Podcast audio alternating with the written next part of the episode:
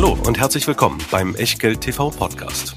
Bevor es gleich losgeht, beachtet bitte unseren Disclaimer auf der gleichnamigen Unterseite auf www.echtgeld.tv. Auf die Inhalte dieses Disclaimers wird zu Beginn einer jeden Sendung explizit eingegangen.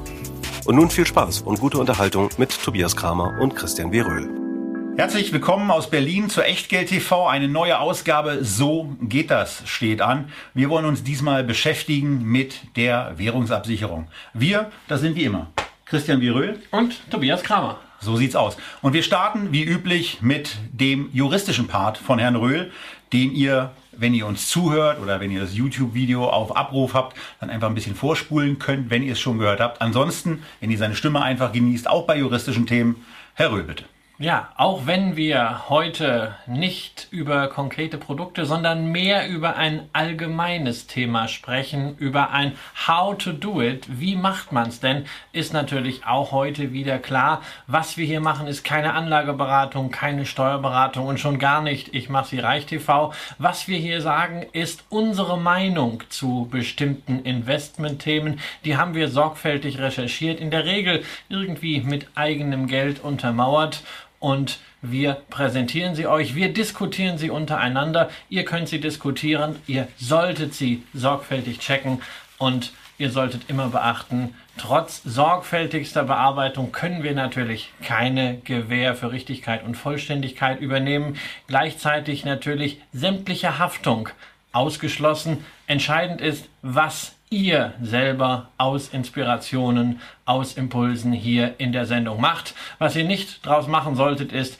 die Grafiken abfotografieren, abschneiden und als eure eigenen ausgeben, sondern zitieren und teilen ist immer ganz schön, aber immer mit vollständiger Quellenangabe. Das ist eine Frage von, ne, ich sag's wieder, Sitte, Anstand und Moral. So, und äh, präsentiert wird euch diese Sendung wie seit dem ersten Mal Echtgeld TV von der Comdirect Deutschlands wohl meist ausgezeichneten Discount Broker, der wohl auch das umfangreichste Sparplanangebot hat. Das sage ich jetzt einfach so ins Blaue. Ich weiß es nicht, aber ich weiß, dass das Angebot deutlich ausgeweitet wurde, sogar weiter ausgeweitet wurde, während ich mir das Hemd hochkrempel, sogar weiter ausgeweitet wurde, als die Comdirect heute selber kommuniziert hat. Denn wir haben beim letzten letzten Mal 1324 Sparmöglichkeiten, Wertpapiere, mit denen man Sparaufträge anlegen kann, gezählt. Heute kam die Mail mit 1250. Beides sind großartige Zahlen und beide Zahlen ermöglichen es euch,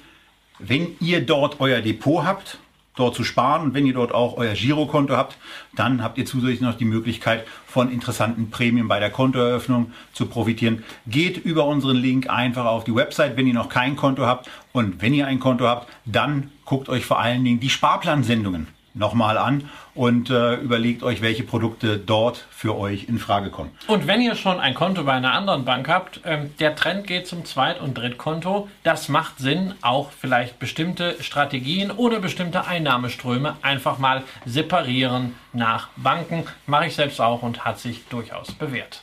So, und wenn wir in das Thema Währungsabsicherung einsteigen, dann müssen wir gerade als Berliner, als Dönerliebhaber und äh, damit auch als Menschen, die in der Regel irgendwie auch Freunde aus dem türkischen äh, Herkunftsbereich zumindest haben, äh, auf ein Land eingehen, wo im Moment gerade der Donald und der Recep toben ähm, und da ist der Bär los, äh, der Börsenbär ist los, der, der, Währungsbär ist voll losgelassen. Also in der Türkei geht es richtig zur Sache. Ja, also wir haben seit längerer Zeit ja eine Abwertung der türkischen Lira gesehen. Ähm, die hat sich jetzt in den letzten zehn Tagen nochmal brutal beschleunigt. Auch natürlich nachdem Donald Trump die äh, Strafzölle angekündigt hat. Die Reaktion von Erdogan war auch nicht äh, unbedingt souverän.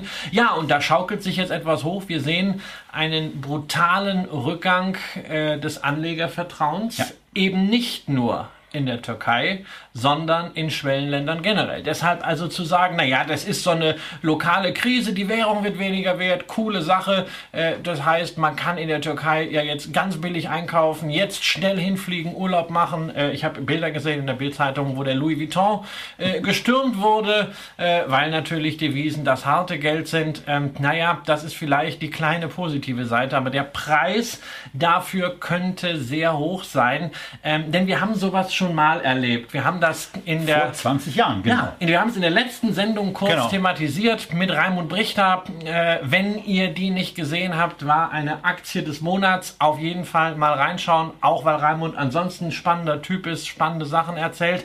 Ähm, da haben wir drüber gesprochen vor 20 Jahren. Der Auslöser war mal irgendwann der thailändische Bacht. Ich, bin nett, ich finde es nett, dass du nicht sagst, der Ausleser mal war, war mein Praktikum bei NTV, Ja. also dass die Krise auf einmal dachte, jetzt muss ich mir auch was bieten. Ähm, nein, das war, in, da ging es in der Tat los und das war dann eben die Asienkrise, die wild um sich schlug und auch zu weiteren Verwerfungen, insbesondere ich erinnere mich an russische Anleihen, die runtergeprügelt wurden bis in den Bereich auf 10% ihres Nennwerts, wo man, ich glaube, ein guter Freund hatte St. Petersburg Anleihen äh, damals in größerem Umfang gekauft. Und äh, da gab es auch einen Abwertungswettlauf und dramatische Kursrückgänge, ähm, wie wir auch in der letzten Sendung schon erzählt haben. Ja, das ist, so, das ist jetzt so ein bisschen wahrscheinlich für unsere jüngeren Zuschauer, von denen einige, das wissen wir, damals noch nicht mal geboren waren. Äh, so ein bisschen wie die Opas Waldorf und Stadler äh, erzählen vom Krieg oder von der Krise. Aber das nur als Hinweis, wie eine lokale Emerging Markets Krise, die ursprünglich mal in Thailand ihren Anfang genommen hat und die dann nicht schnell genug eingegrenzt werden konnte, sich zu einem Flächenbrand entwickelt hat und es war dann wirklich gefährlich. Wir haben damals nochmal zur Erinnerung im Spätsommer 1998 äh, innerhalb von drei Monaten äh, fast 40 Prozent Rückgang im DAX gesehen. Das wurde auch schnell wieder aufgeholt, aber das war eine heiße Kiste, die dann sogar einen der damals größten Hedgefonds, Long-Term Capital Management, von Nobelpreisträgern gegründet, an den Abgrund brachte, sodass Notenbanken konzertiert einschreiten mussten, wie dann zehn Jahre später bei Lehman auch in viel größerer Dimension. Das soll keine Panikmache sein. Es soll nur zeigen, erstens, ähm, es ist vielleicht nicht ganz so entspannt, wie man das noch vor einer Woche gedacht hat. Und zweitens, mit Blick auf unser heutiges Thema, Währungen sind wichtiger für Anleger als das häufig so in der öffentlichen Diskussion vorkommt. So, und deswegen blicken wir eben zum Anfang mal in die Türkei und haben euch vorbereitet zwei Shots vom Bloomberg Terminal, wo wir zum einen den MSCI Turkey Index in lokaler Währung sehen. Das sieht dann noch relativ harmlos aus. Aber wenn ihr das dann auch umgerechnet seht, weil ähm, wenn der MSCI Turkey dann in einen ETF gesteckt wird und bei euch im Depot ist, dann passiert da eben auch einiges und ihr könnt da eben sehen, dass alleine in diesem Jahr sich ein solches Investment mit einer Halbierung bemerkbar gemacht hat. Äh, Und um einen Anschluss noch zu machen den, zu den Sachen, die Christian eben gesagt, was krisenseitig zu befürchten ist, ist ja nicht nur Emerging Markets.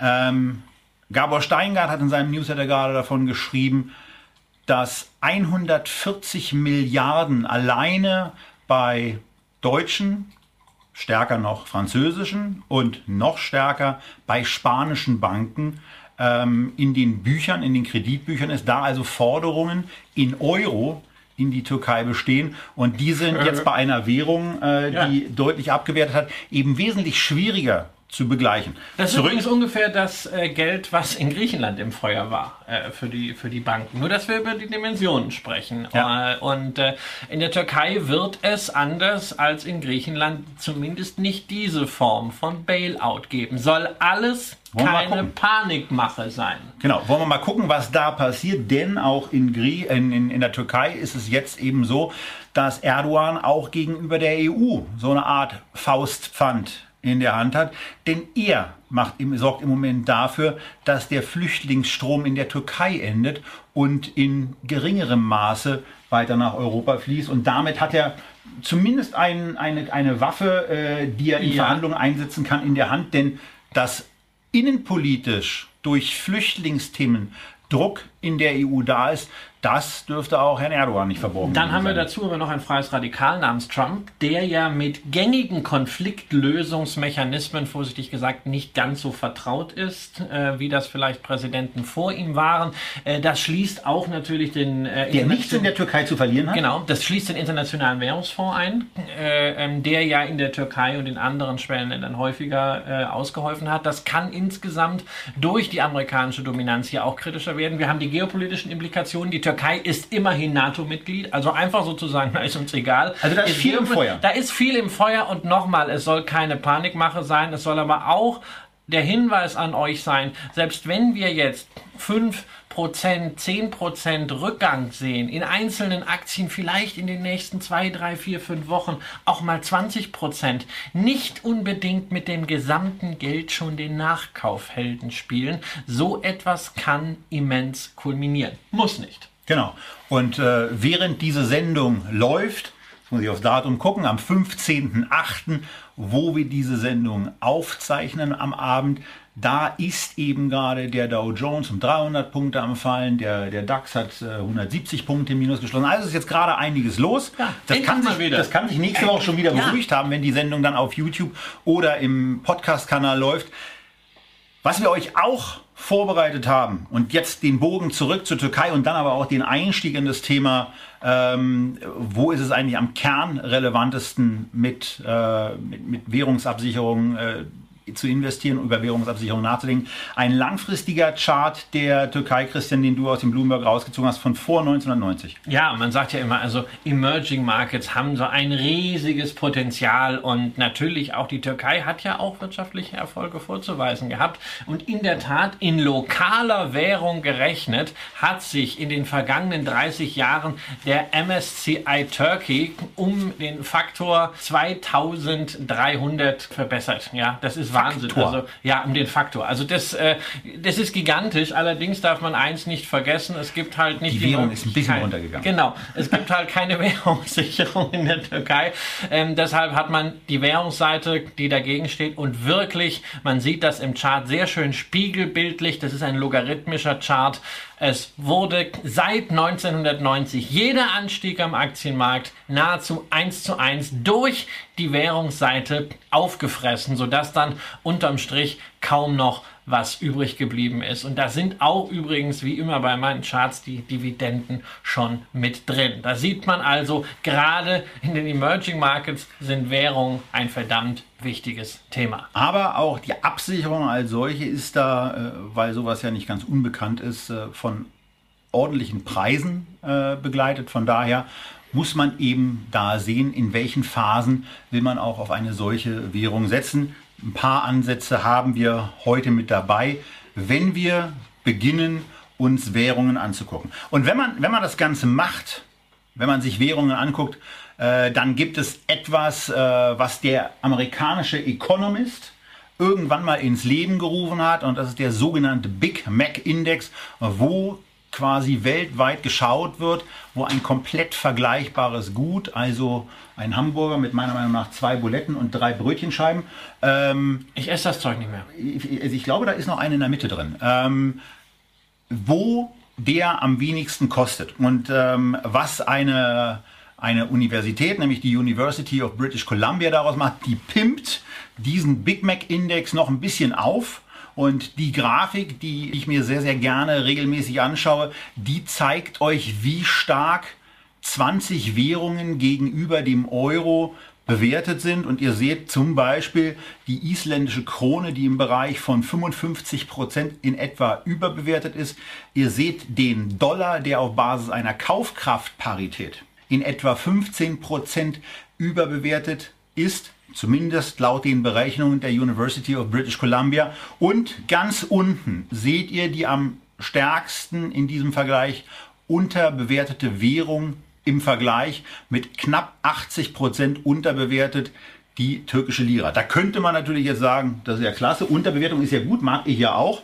Ich gucke mir das in der Tat auch schon eine ganze Weile an und genau deswegen äh, habe ich euch noch einen zweiten Chart mitgebracht, nämlich den von Anfang 2018, als es auch charttechnisch schon mal ein bisschen interessanter aussah und äh, die Währung auch schon stark unterbewertet Charts war. an? Ja, Also also bei, bei, bei Währungen, bei Währungen schon. Und wann es dann einen Turn gibt, äh, dann äh, genau so versuche ich dann neben den, neben den gleitenden Durchschnitt dann möglicherweise den Einstieg zu finden. Anfang des Jahres war es so, dass die türkische Lira auch schon drastisch unterbewertet war.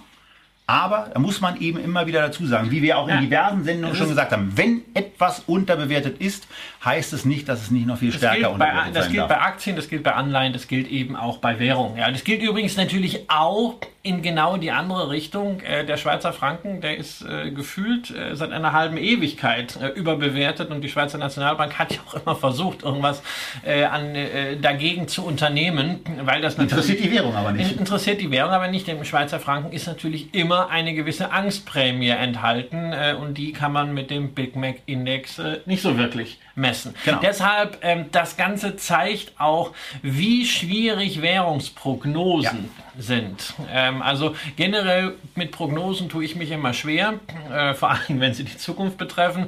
Ähm, Aktienmarktprognosen sind aber gemessen daran, was am Währungsmarkt ist, noch irgendwie halbwegs seriös. Also wenn ich so Währungseinschätzungen äh, lese, äh, der Dollar geht hierhin, der Schweizer Franken geht dahin, das ist wirklich äh, so ziemlich nah an der Meteorologie. Und es ist ganz oft eben auch ein Thema, wo Trends fortgeschrieben werden und dann nochmal extrapoliert werden. Das war zum Beispiel in einer Phase so Ende 16, Anfang 17, als der Dollar sich zum Euro der Parität annäherte, ungefähr so bei 1,05 notierte und Goldman Sachs damals mit einer Studie rauskam, prognostiziert hat, kurz mittelfristig 0,9, Genau. 0,8. Nicht nur Parität, sondern auch noch tiefer. Ähm, ja, wir wissen ja alle, was daraus geworden ist. Ne? Wir haben dann äh, irgendwann die 1,25 gesehen, jetzt sind wir bei 1,13. Gucken wir mal, wann Goldman wieder äh, die Prognose unter der Parität macht. Spätestens dann weiß man, äh, man muss genau Also das nach, Gegenteil tun. nach deutlichen Bewegungen, wenn Ja. da eine Fortschreibungsprognose von einer oder mehreren Investmentbanken kommt, das ist meistens Ja, ganz meist, wichtig- auch bei meistens Gold stimmt, übrigens. stimmt aber, ja, stimmt aber auch nicht immer. Insofern, so ist das halt mit den Prognosen. Äh, Charttechnik kann vielleicht helfen, das eigene Handeln in irgendeiner Form zu systematisieren. Signale liefert es auch nicht, aber wir sind damit beim Thema, denn natürlich, wenn wir über Währungseinflüsse sprechen wollen und die Möglichkeiten, diese Währungseinflüsse abzusichern, dann müssen wir natürlich über die Weltleitwährung immer noch sprechen. Leitwährung momentan wirklich auch mit T. Es gibt immer mal wieder Zeiten, da sollte man es mit D schreiben, aber momentan macht der Dollar zumindest für Euro-Investoren wieder Spaß. Genau,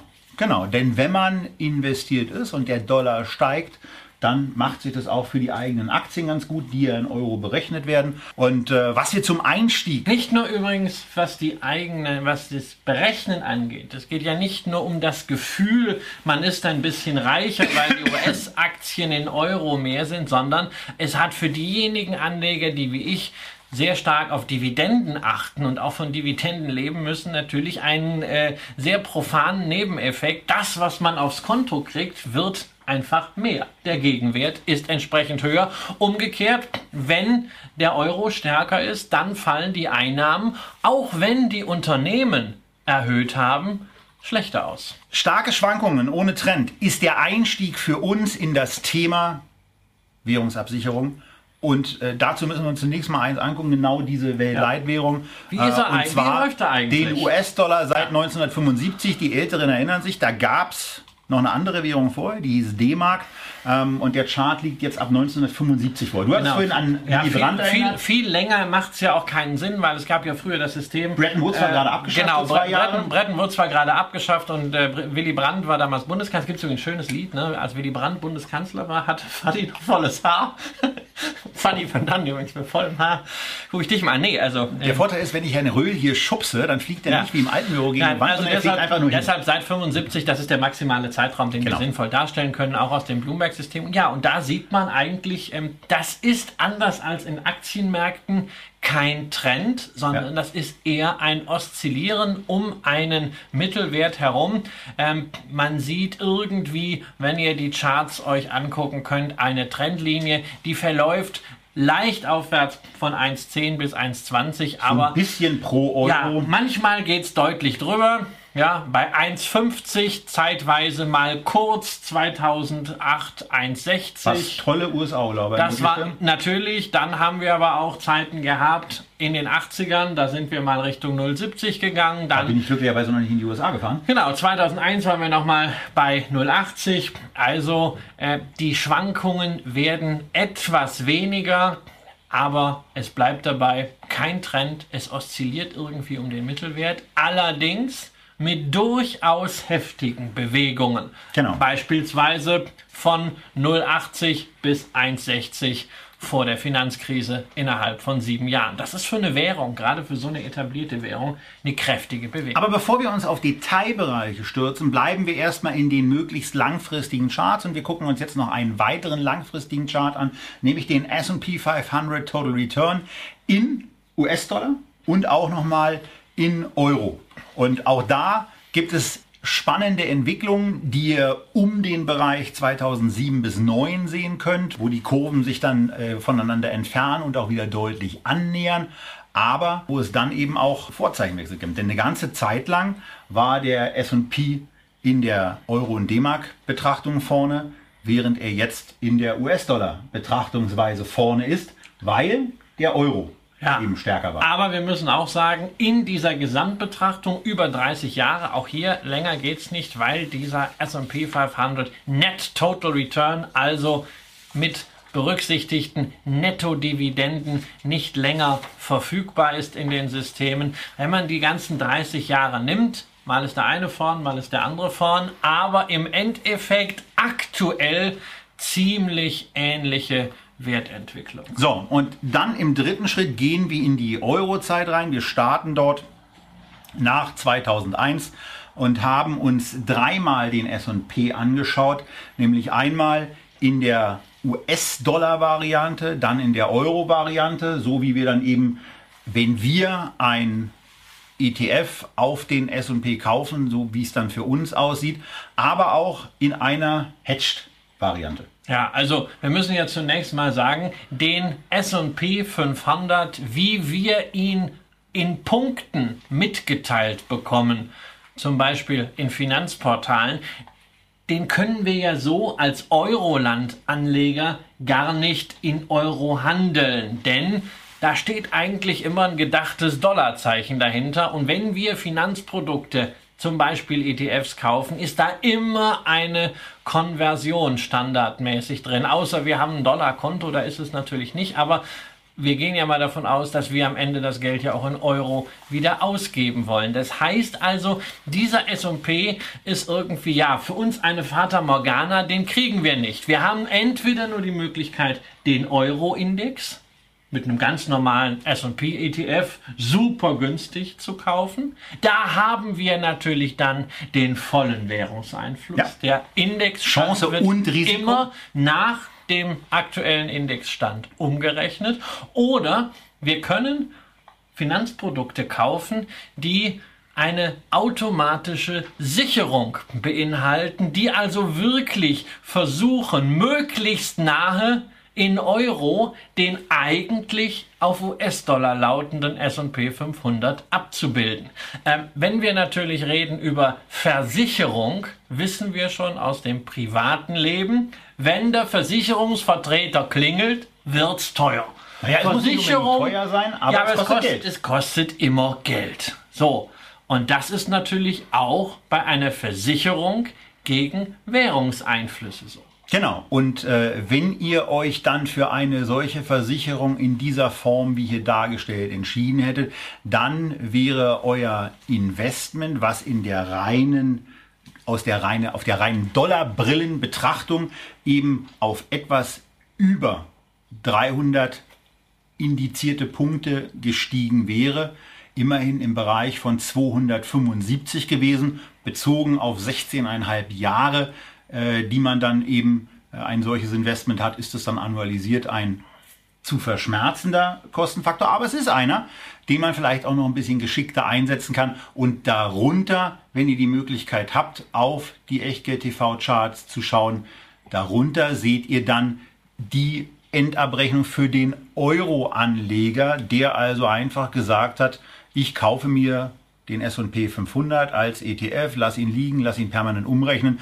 und der ist bei 250 Indexpunkten knapp, also bei 150 Prozent plus auch nicht schlecht, aber die Euro-gesicherte Variante oder die währungsgesicherte Variante, die, also die, die, ja, die währungsgesicherte Variante wäre die bessere gewesen. Sie wäre die bessere gewesen, natürlich aufgrund des Zeitraums, den wir hier genau. genommen haben, denn in den Jahren 2002 bis 2008 waren US-Aktien zwar in US-Dollar durchaus erfolgreich, aber wir haben eben schon darüber gesprochen, das war die Phase, wo es von 0,80 bis 1,60 ging. Der Euro also nach einem schwachen Start als Gemeinschaftswährung mal so richtig aufgeholt hat zum Dollar. Und viel von den Aktiengewinnen wurden dann auf der Währungsseite wieder verfeuert.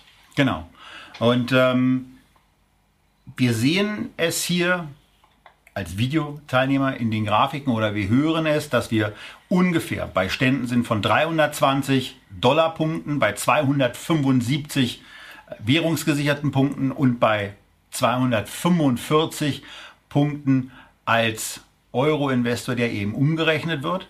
Ähm, und wir sehen darin eben auch, dass es ein paar Kosten gibt, die für diese Währungsabsicherung anfallen. Und die haben wir euch auch nochmal aufbereitet, wie die sich eigentlich in der Zeit der letzten äh, ja, 16 Jahre, hier sind es nur 15 Jahre, verändert haben. Und da sieht man zunächst mal, es gibt, selten, aber es gibt sie, es gibt Zeiten, wo man im Bereich und durch eine Währungsabsicherung nicht Kosten hat, sondern sogar Geld ja, bekommt. Man verdient Geld bei einer Versicherung, das ist ganz toll. Ne? Also wenn das mal bei der Hausrat gehen würde, bei der Krankenversicherung, funktioniert leider nicht. Man sieht aber auch hier, ist eine Ausnahmesituation. In der Regel hat die Währungssicherung im US-Dollar-Bereich Geld gekostet. Warum hat sie Geld gekostet? Das ist relativ einfach zu erklären. Die Kosten hängen vor allem an der Zinsdifferenz und ja, die Zinsen im Dollarraum sind ja wieder mal höher als im Euroraum. Äh, insofern diese Zinsdifferenz schlägt sich natürlich nieder. Dazu kommen andere Faktoren wie die Schwankungsintensität, auch genannt Volatilität einerseits der Zinsdifferenz, andererseits der Zinsen der Währung insgesamt. Das sind so die weichen und schwieriger einschätzbaren Faktoren. Heißt also umgekehrt auch für einen Anleger, der einen ganz klassischen ETF auf den S&P 500 kauft, der weiß, diese Gebühr 0,07 oder 0,09, die da drauf ist, einfach mal außen an, äh, hinten angestellt. Indexstand bereinigt ums Währungsverhältnis. Das ist sein Portfolio wert.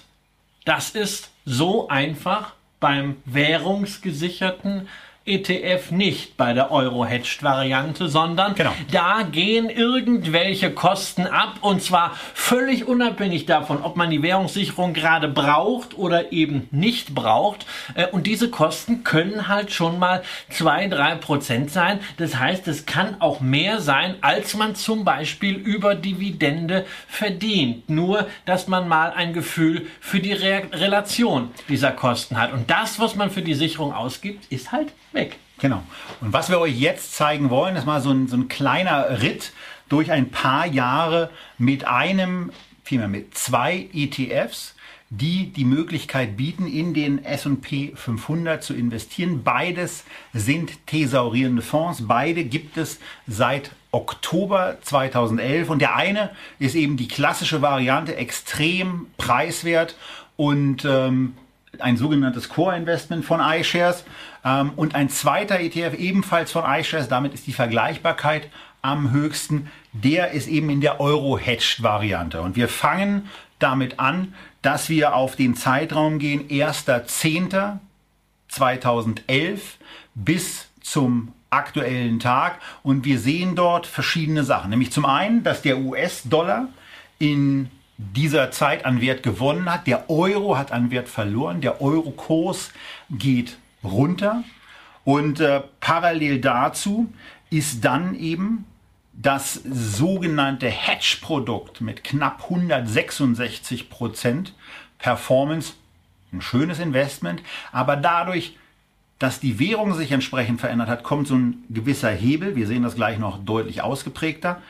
oder hören es deutlich ausgeprägter, dass der Investor, der dieses Währungsrisiko und dann eben auch die Chance mitgenommen hat, mit 230 Prozent Performance inklusive angerechneter Dividenden und thesaurierter Dividenden äh, nach Hause gehen könnte. Wenn er jetzt verkauft, okay, dann gehen noch Steuern ab. Aber so sind die Werte. 230 zu 166 ausgehend vom 1.10.2011. Ja, und da sieht man gleich diesen wesentlichen Charakter von der Währungsabsicherung. Ähm, es ist quasi auch so eine Währungsschere, weil ich schneide natürlich das Währungsrisiko ab, halt bis zu dem Betrag dieser Kosten, die muss ich halt gehen, aber ich schneide auch komplett die Chance ab, die ja unter Umständen mal einen wirklich schönen Turbo für meine Gesamtrendite darstellt. Und deswegen gehen wir jetzt mal so ein bisschen in Detailzeiträume rein, wo wir bis 2015 laufen und da sehen wir, dass der Euro etwa 25 Prozent an Wert verloren hat.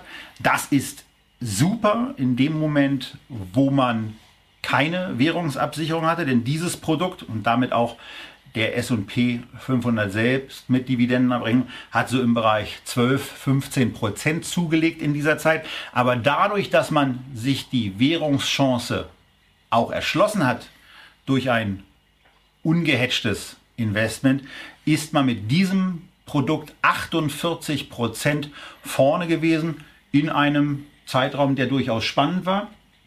Und wo man eben sieht, da war es gut, auf den Dollar zu setzen. Und wie es dann eben so ist, dann dreht sich das auf einmal vom 15.03.2015 bis zum 15.03.2017 kommen wir in eine Phase, wo im Grunde genommen so gut wie gar nichts passiert. Ähm, dafür liefen in dieser Zeit die Aktienmärkte einigermaßen, aber der Euro gewann in dieser Zeit. Ähm, dafür bräuchten wir jetzt das nächste Bild. Der Euro gewann in dieser Zeit circa 2% an Wert. Ja, das, ähm, das währungsungesicherte Produkt lag dann 18% vorne.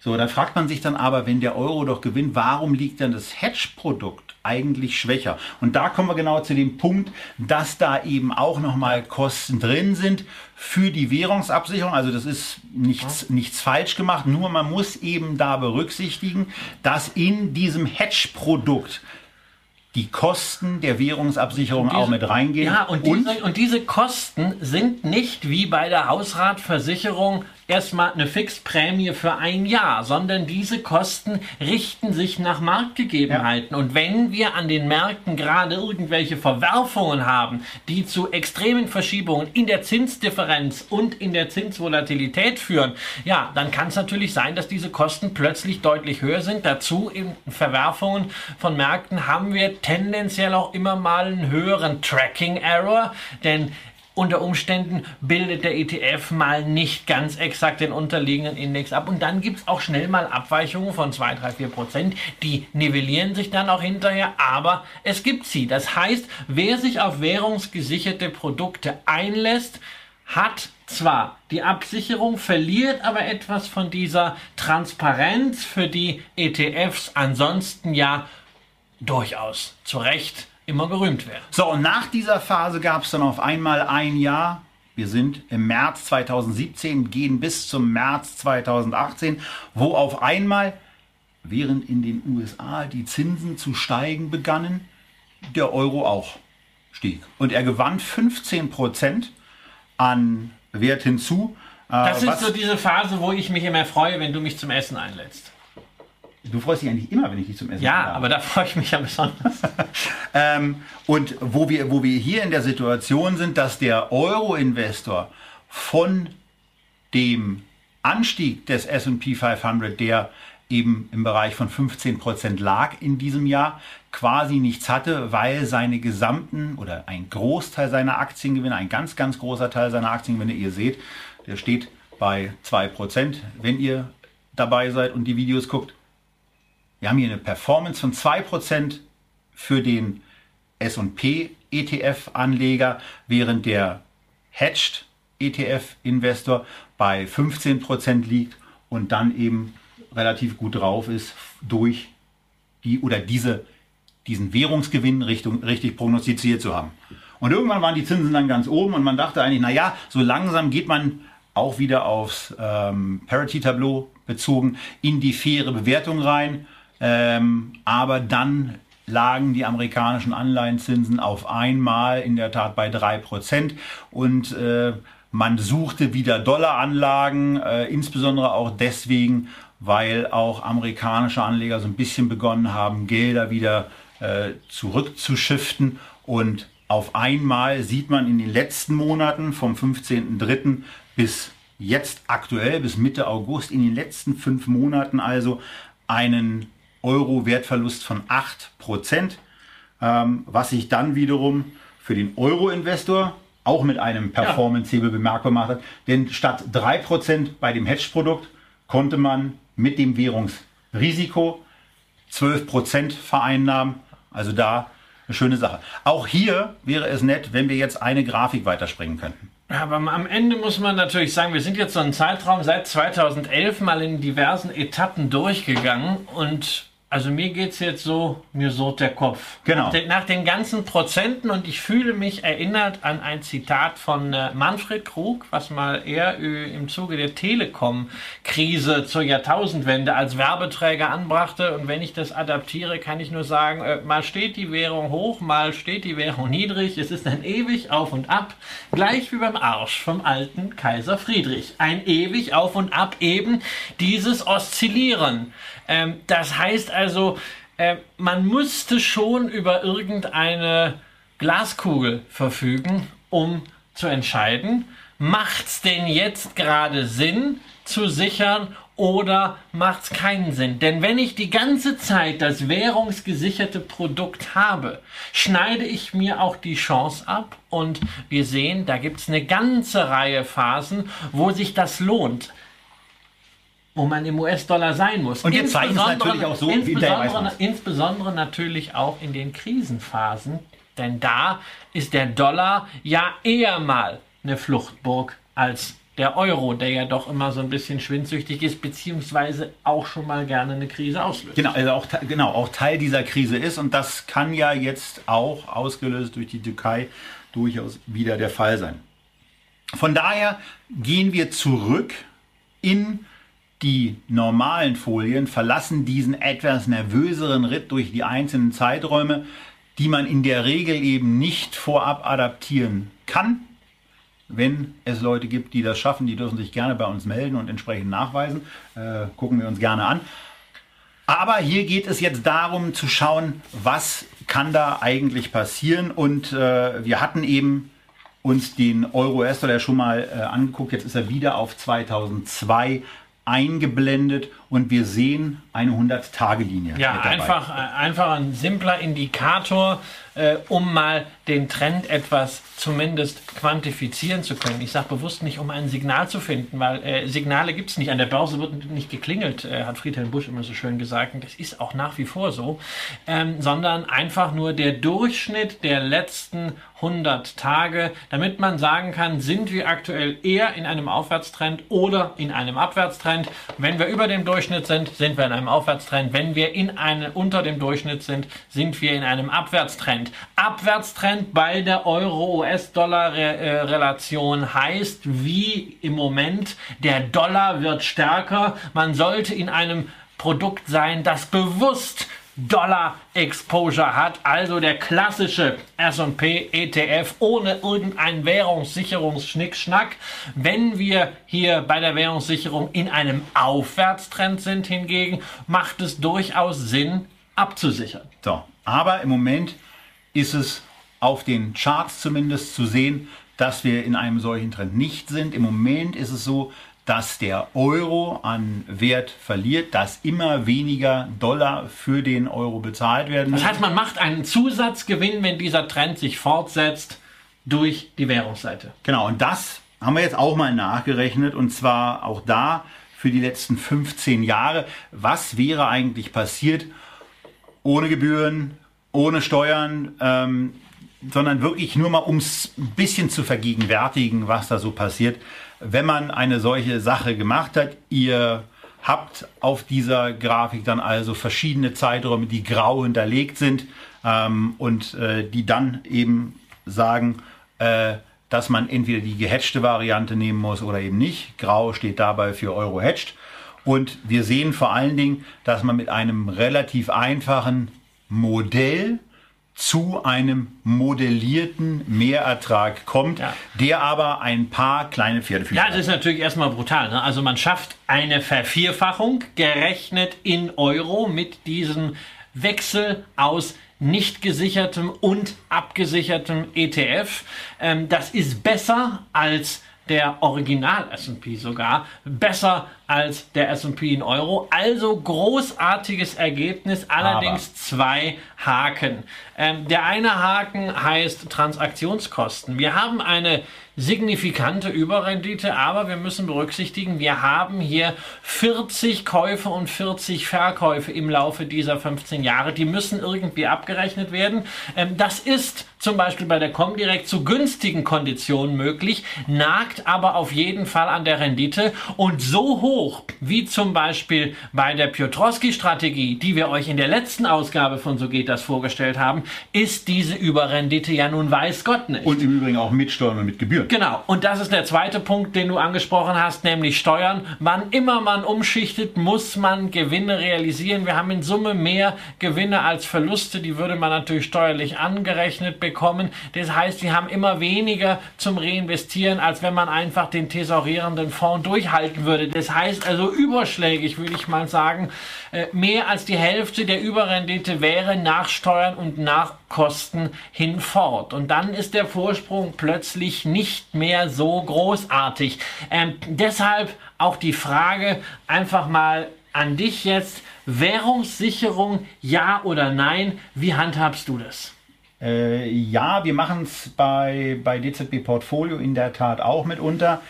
Wir hatten da, und da kommen eben drei Sachen zusammen, äh, nämlich einmal die, die grundsätzliche Fundamentalbewertung, wie auch eine charttechnische Bewertung. Ich bin Anfang des Jahres eigentlich immer mit dem Jörg Scherer von HSBC unterwegs, der ein wirklich guter Chartanalytiker ist, wo ich quasi auch Rüstzeug für das Jahr bekomme mit so ein paar Marken. Und der hatte Anfang 2017 extrem deutlich gesagt, wenn diese 1,10er Marke äh, da genommen wird, dann ist ordentlicher Spielraum da und dann äh, sollte man äh, sich entsprechend engagieren. Wir waren vorher schon währungsgesichert teilweise gewesen, sind dann noch in ein währungsgesichertes Dow Jones Zertifikat eingestiegen. Also dann, dann geht's, dann macht man's und wir sind, was die Aktien anbelangt, in der Tat auch dann irgendwann wieder rausgegangen im Bereich von 1,20, also ein Tick zu früh auf jeden Fall.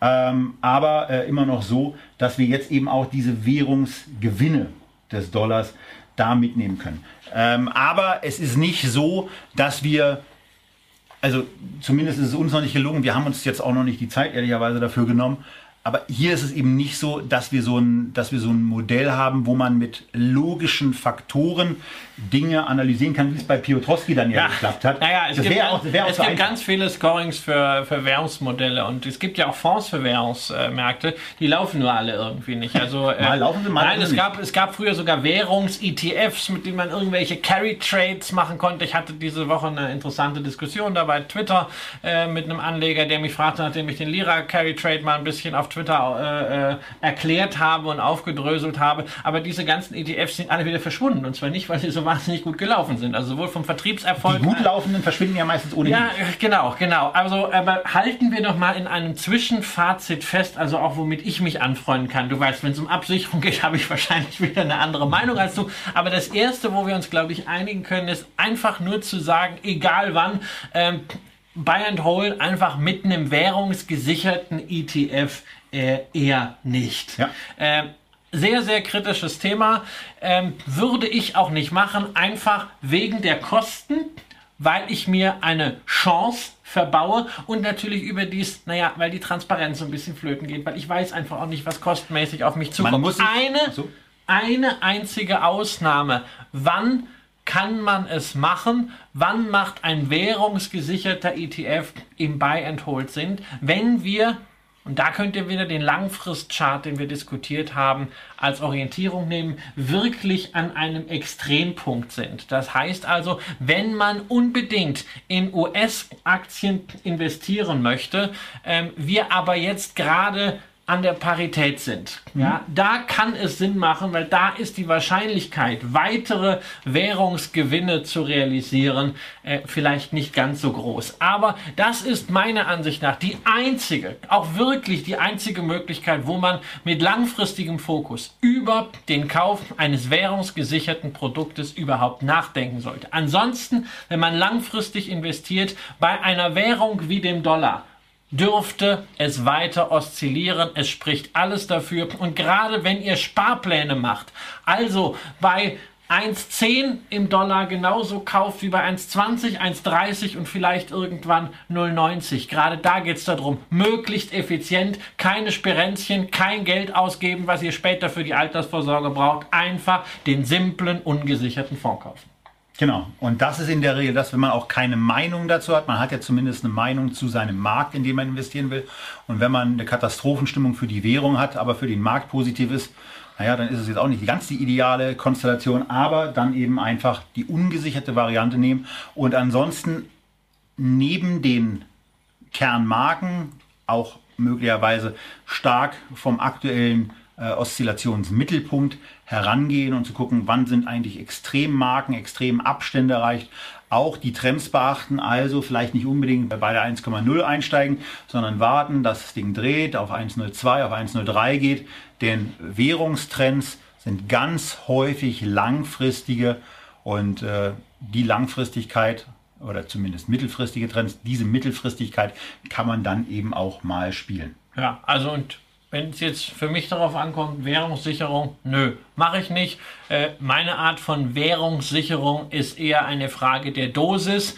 Äh, das heißt, ich äh, möchte nicht 100% meiner Assets im Dollarraum investieren. Äh, mein Ziel war mal ungefähr so ein Drittel des Portfolios in Dollar Exposure. Das ist äh, ein bisschen mehr geworden, da sich halt die amerikanischen äh, Aktien, insbesondere diejenigen, die ich zum Zeitpunkt kurz vor der Finanzkrise gekauft habe, ja doch besser noch in der Masse entwickelt haben als die europäischen Titel, die Euroland-Titel und insbesondere auch als die Schwellenländer-Titel.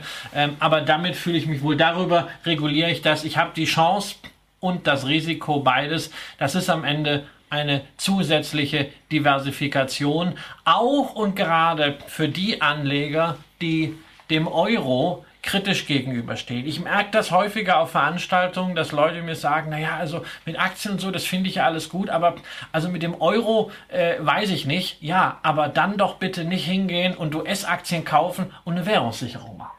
Genau.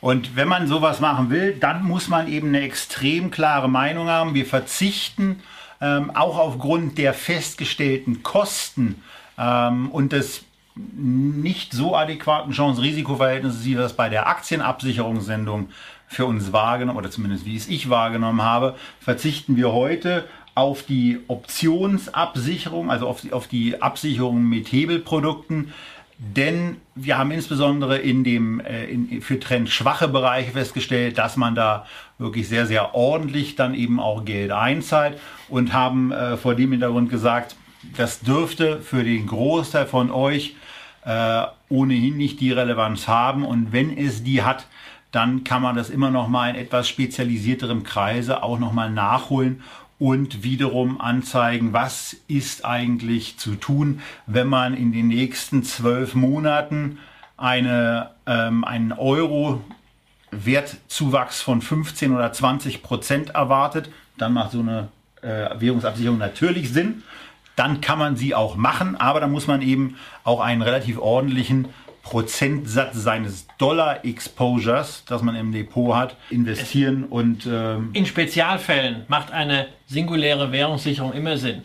Natürlich meiner Ansicht nach weniger aus diesem Gefühl so, ach, ich glaube, der Dollar geht dahin, ja, weil also ich muss sagen, wenn Goldman Sachs, die wirklich die smartesten Typen auf diesem Planeten äh, äh, mit haben, äh, das nicht hinkriegen, eine Währungsprognose zu machen. Also ob ich dann wirklich äh, meinen eigenen Stuhlgang untersuchen muss und darin erkenne, wie Euro-US-Dollar sich entwickelt, ich weiß es nicht, ja. Wo es Sinn macht, ist zum Beispiel, wenn euch das interessiert, können wir das gerne machen, wenn ihr zum Beispiel im Geschäftsleben in einem Ja. Jahr, in zwei Jahren eine Zahlung erwartet in Höhe von x Dollar, dann kann es Sinn machen, diese Zahlung in irgendeiner Form abzusichern gegen Euro. Aber X sollte dann auch signifikant sein. Genau, X sollte dann auch signifikant sein und äh, auch da stellt sich dann immer die Frage, Versicherung, was kostet sie und ist sie das wert? Aber wir wollen nicht nur über den Dollar sprechen, auch Genau. wenn das das Grundsystem ist. Wir wollten euch da einfach mal mit einigen Themen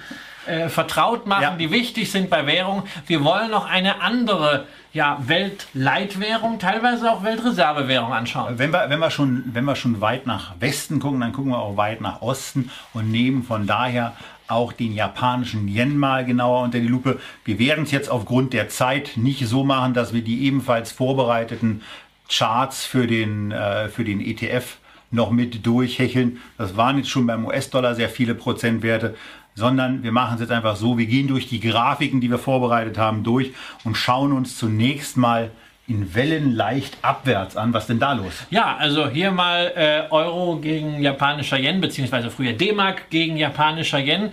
Äh, und wir sehen, naja, also einen leichten Trend haben wir schon bei der Währungsrelation, aber auch hier wieder dieses typische, was wir gesehen haben, äh, schon beim Euro-US-Dollar, ähm, dieses Oszillieren um einen Mittelwert herum. Dieser Mittelwert allerdings, der Trend fällt ganz klar. Und der sieht im Moment so aus, dass wir, dass wir, also dass dieser Wert aktuell bei ähm, 120 Yen pro Euro ist.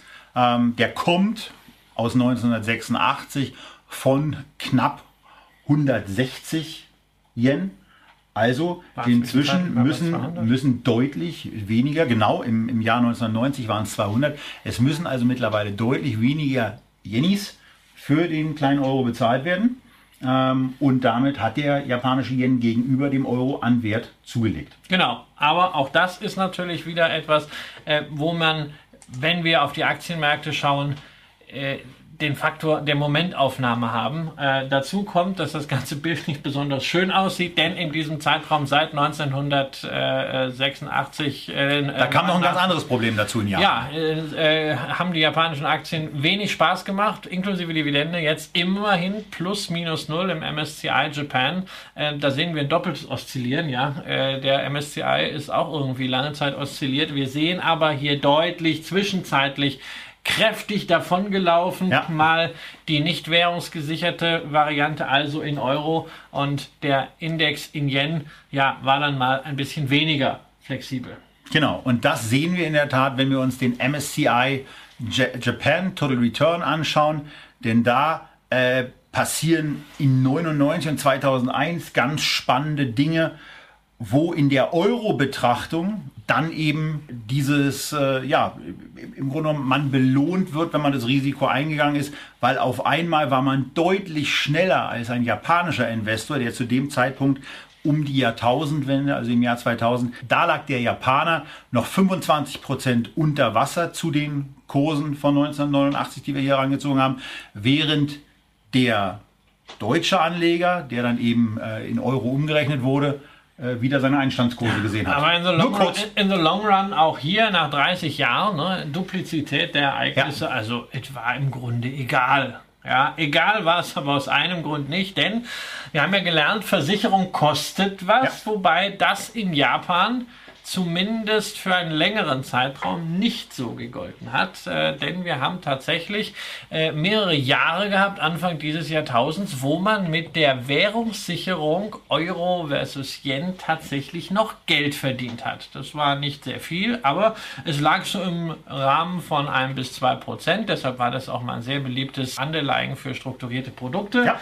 äh, bis zur Finanzkrise, aber dieser Trend hat sich umgekehrt. Momentan haben wir auch hier wieder Thema Zinsdifferenz, Thema Volatilität, leichte Kosten, die sind allerdings geringer, auch immer geringer gewesen als bei der Euro-US-Dollar-Relation. Schauen wir zunächst mal aber dreimal nach Japan und zwar dreimal so auf den MSCI Japan, dass wir uns die Yen, die Euro und die gehatchte Variante anschauen.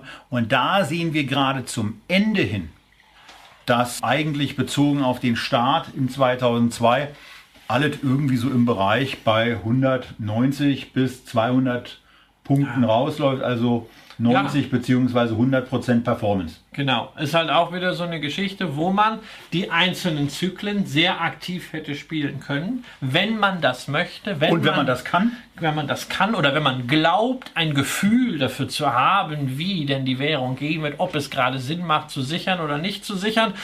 Viel wichtiger ist übrigens in meinen Augen die Frage, dass man in Japan investiert ist. Ähm, sehr, sehr günstig bewerteter sehr, sehr günstig bewerteter Markt. Ähm, du bist ja mit einem währungsgesicherten Produkt dort aktiv. Das ja. hattest du zumindest in unserer Japan-Sendung, wo wir einige Japan-Investments unter die Lupe nehmen, äh, mal vorgestellt. Genau. Wir sind jetzt in einem Jahr gerade, das würde unsere Auswertung zumindest zeigen, wenn wir das äh, uns angucken würden, wo genau diese Geschichte aktuell im Jahr 2018 nicht so gut läuft, denn der Euro hat gegenüber dem Yen in diesem Jahr etwa 7% an Wert verloren.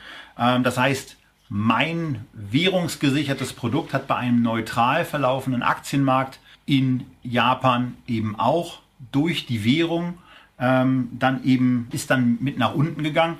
Äh, das ist an der Stelle bedauerlich, aber die japanische Regierung macht wesentlich stärker immer wieder deutlich, dass sie an einer schwachen Währung interessiert ist, als ähm, die Europäer das sagen. Draghi hat zwar das ein oder andere dafür getan, dass es eine schwächere Währung wurde, aber er artikuliert es eben anders. Und ähm, von daher. Er macht einfach. Von, von daher fühle ich mich mit dem währungsgesicherten äh, mit der währungsgesicherten Position in Japan sehr wohl. Aber auch da, das ist vollkommen in Ordnung, wenn das jemand anders sieht und sagt, äh, Währungsabsicherung, die Kosten, die spare mir, ist doch Blödsinn. Alles gut. Dann gibt es eben auch genug Alternativen, äh, das Ganze ohne Währungsabsicherung zu betreiben. Ja, auch in den äh, von mir präferierten JPX 400 von der Ja, es ist mir halt sehr wichtig, äh, zunächst mal, dass ich einen Basiswert finde. Also in dem Falle Japans ein Index, äh, der mir passt. Und das sind äh, insbesondere die Small, die Small Caps, genau. weil die viel näher dran sind. Und den gibt es, glaube ich, nicht währungsgesichert. Nein, und den gibt es nicht währungsgesichert. Insofern stellt sich für mich die Frage nicht, weil äh, das darf man ja auch nicht vergessen. Ähm, die Währung ist ein wichtiger Einflussfaktor. Aber so eine Währung geht halt vielleicht mal 10, 15 Prozent mhm. im Bereich normaler Schwankungen. Das ist in Relation zu dem, was am Aktienmarkt möglich ist, gar nicht so viel. Ja, also ich habe natürlich einen Aktienmarkt, das haben wir gerade in Japan gesehen, auch wirklich die Chance, mal 50 Prozent zu machen. Und wenn ich dann jetzt also die Währungsseite noch richtig raten muss, sage ich, nein, brauche ich nicht. Ich nehme dieses Risiko in Kauf, sichere mir äh, äh, die Chance und gehe davon aus, dass der übergeordnete Trend, nämlich der Trend des Aktienmarktes, stärker ist als dieses Oszillieren der Währung. Aus dem Grunde ist mein, so geht das Währungsabsicherung, ich brauche es einfach nicht, ich mache es einfach nicht.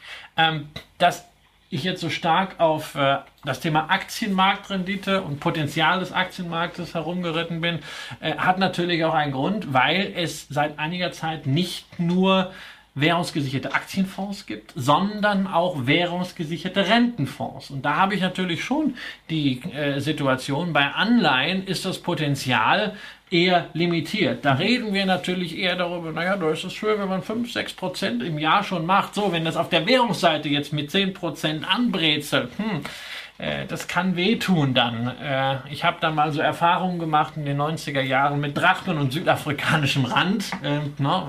das war kurz vor deiner Singulus-Position. Das war kurz vor meiner Singulus-Position, sehr richtig. Ja, aber das ist immer schön, wenn man äh, viele, wenn man die, die ganz teuren Fehler früh macht, ja. ja dann hebt man sich andere Fehler für später auf. Ähm, deshalb äh, durchaus, wer an Anleihen interessiert ist, und zwar geht das insbesondere auch für Unternehmensanleihen, wo vielleicht noch ein bisschen mehr Rendite zu holen ist, ähm, da kann es Sinn machen, das zumindest auch bei einem längeren Investment mal zu prüfen, äh, gerade momentan vielleicht. So. Und ähm, das äh, im Grunde genommen so zwei unterschiedliche Herangehensweise zum, zum Japan-Investment. Ähm, wir schauen jetzt noch kurz auf die Kosten der Währungsabsicherung, Christian hat es schon angesprochen, dass zwischen 2003 und 2008 nahezu paradiesische Zustände waren. Also die Versicherung hat mir zwischen 2 und, 3 2 und 4 Prozent ja. bezahlt. Dann hat es auf einmal gedreht und seitdem ist es eigentlich nicht mehr wie vorher. Die Kosten sind aktuell sehr, sehr gering, aber sie sind jetzt da. Deswegen wurde ja zu meinem Leidwesen mein geliebtes äh, währungsgesichertes Topics-Zertifikat gekündigt. Netterweise ist eine Kündigungsfrist Ein drauf. Für diese Welt. Äh, na, also für, für die Welt vielleicht nicht, aber für mich auf jeden Fall. Ich habe das gerne. Ähm, und hier ist es eben so, dass äh, eine, eine, dass dadurch, dass auf einmal Kosten für die Währungsabsicherung entstehen, in dem Zertifikateprospekt aber drin steht, die Kosten, die Währungsabsicherungskosten betragen null, ähm, das für den Emittenten nicht mehr so eine gute Idee war. Netterweise ist eine fünfjährige Kündigungsfrist drauf gewesen. Es läuft also noch vier Jahre, also hat noch, äh, hat noch ein bisschen was vor mir. Und Japan, bitte auch da nochmal der Hinweis auf die Sendung, die wir dazu gemacht haben. Guckt euch das nochmal an. Die Bewertungsrelationen sind weiterhin günstig und wenn ihr noch gar nichts in Japan habt und äh, Christian weigert sich ja ausnahmsweise da mal, sich mit diesem äh, steuerlichen und sonst was Gedöns rumzuschlagen. Ähm, dann seid ihr mit entweder strukturierten Produkten oder natürlich ETFs, ob nun währungsgesichert oder nicht währungsgesichert, sehr gut aufgehoben. Und natürlich auch mit dem ein oder anderen aktiv gemanagten Fonds, der in die Small Caps reingeht, Ja. die nochmal interessanter bewertet sind. Japanische Unternehmen haben sehr, sehr gut aufgeräumt in ihren Bilanzen und äh, sind Ja, sehr wir, gut bewertet. also wir, haben, wir haben im Grunde in Japan eine, eine ähnliche Situation wie in der Eurozone. Wir haben eine Zentralbank, äh, die flutet die Märkte mit Geld. Nur äh, wir haben zwei Unterschiede. Erstens, die Japaner machen es noch konsequenter, noch radikaler, noch brutaler. Die, sind auch latent höher die verschuldet. kaufen einfach gleich Aktien, die sind latent höher verschuldet, allerdings vielfach bei ihren eigenen Dosen. Das ist eine Art Perpetuum mobile. Äh, Und das Zweite, Japan ist halt ein homogener Raum. Ne? Japan ist halt Japan. Und Da kommst du nicht so einfach runter? Genau, die einzelnen Provinzen äh, sind jetzt nicht wie die Euro-Staaten äh, und das ermöglicht halt doch, äh, ja, durchregieren ist, glaube ich, dafür das Stichwort. Äh, und deshalb ist Japan sicherlich ein Land, was ins Portfolio gehört. So, wir kommen zum Ende und gucken auch da nochmal auf die zwei Grafiken, die wir auch für den US-Dollar vorbereitet hatten. Also gucken uns zunächst an, wie läuft eigentlich diese 100-Tage-Linie und haben dann eben auch weiter vorbereitet, wie läuft eigentlich dieser MSCI Japan, wenn man die Absicherung äh, über diesen Indikator macht. Ja, Wenn ihr die Möglichkeit habt, auf die Folie zu schauen und nicht im Auto sitzt und uns zuhört, dann seht ihr, dass da viel mehr Signale kommen. Also das Ding ist deutlich nervöser, als es beim US-Dollar war. 48, 48 äh, äh, Round Turns, also wird anstrengend. 48 Mal gedreht. Ja, das wird anstrengend. Wir reden hier über 15, äh, 15 Jahre. Ähm, da ist halt, also ich bin, ich bin ja so ein, so ein fauler Sack. Ne? Ich sage mir halt, ich treffe dann einmal eine Entscheidung, bin dabei und habe lieber am Ende unter Umständen, wenn ich mal darüber nachdenke, zu verkaufen, fünf Jahre mehr Zeit, wenn es gerade eine schlechte Phase ist, wobei die schlechte Phase viel relevanter ist für die Aktien sowieso als für die Währung, äh, als dass ich dann irgendwann machen muss, statt dass ich da hin und her handle oder irgendwie Gebühren zahle. Ähm, deswegen auch da, ja, für einen aktiven Anleger hat man hier einen Vorteil. Wer Währungssicherung aktiv spielen will und das kann oder Glück hat, der macht damit durchaus mehr Rendite. Wer faul ist, muss sich für eines der beiden Produkte entscheiden. Wer alle Risiken raushaben will, außer dem Kostenrisiko, der nimmt eben den währungsgesicherten Fonds. Wer sagt, Währung ist Chance und Risiko gleichermaßen, der nimmt den ganz normalen Fonds. Das gilt übrigens nicht nur für Japan. So, also. Also hier war nochmal ganz wichtig zu erwähnen, dass diese Überlegung, die wir jetzt sowohl für den US-Dollar angestellt haben, als auch für den japanischen Yen, nicht nur für diese Währungen gelten, sondern für alle Währungen, bei denen es die Möglichkeit einer Absicherung gibt. Ähm, das ist zum Beispiel auch beim Schweizer Franken so. Äh, man kann mit einigen Spezialitäten auch das britische Pfund absichern. Ähm, man kann übrigens sogar währungsgesicherte Emerging Markets Produkte kaufen. Aber liebe Leute, da wird in der Regel nur das US-Dollar-Risiko rausgesichert. Denn also eine Währungssicherung auf die türkische Lira, selbst auch auf den brasilianischen Real oder den russischen Rubel, ist so schweineteuer, dass sie eigentlich niemand, der halbwegs bei Verstand ist, machen würde. Genau. Und von Oder da- anbieten würde. Naja, anbieten. Oh, oh, Ja, gut, ist immer die Frage. ähm, ist genau immer die Frage. Das war's an der Stelle zu dem Thema Währungsabsicherung. Diesmal, wie gesagt, auf, aus Gründen äh, von, von Kosten und von Chance-Risiko-Relation, wo man eben auf eine relativ deutliche Bewegung auch setzen muss, um entweder nicht ausgestoppt zu werden oder äh, um nicht ordentliche Kosten für diese Absicherung zu haben, auf die Betrachtung mit Hebelprodukten verzichten. An dieser Stelle und am Ende der Sendung sei nach 65 Minuten dann auch gesagt, die nächste Echtgeld-TV-Sendung findet statt am 23.08. um 18 Uhr. Dann gibt es wieder ein Thema des Monats und dann gibt es ein richtig, richtig schönes Thema des Monats. Es geht um Zurücklehnen, es geht um Entspannung, es geht um Urlaub, es geht um Ferien und... Äh, und nein, Herr Kramer wird nicht TripAdvisor vorstellen. Richtig, TripAdvisor ist tot. Für dieses Jahr auf jeden Fall und für die nächsten zwölf Monate hier gesagt. Also da geht es nicht um TripAdvisor, sondern es geht darum, was kann man um das Thema Urlaub eigentlich alles machen ähm, und was euch da erwartet verraten wir euch jetzt noch nicht konkreter. Wir freuen uns aber, wenn ihr am 23.08. um 18 Uhr wieder mit dabei seid. Endlich mal wieder ein Donnerstag. Äh, wir freuen uns, wenn ihr dann den Abend mit uns startet und wünschen euch jetzt einen schönen Abend, wo immer ihr zuschaut. Bleibt gesund und bis zum nächsten Mal. Tschüss aus Berlin.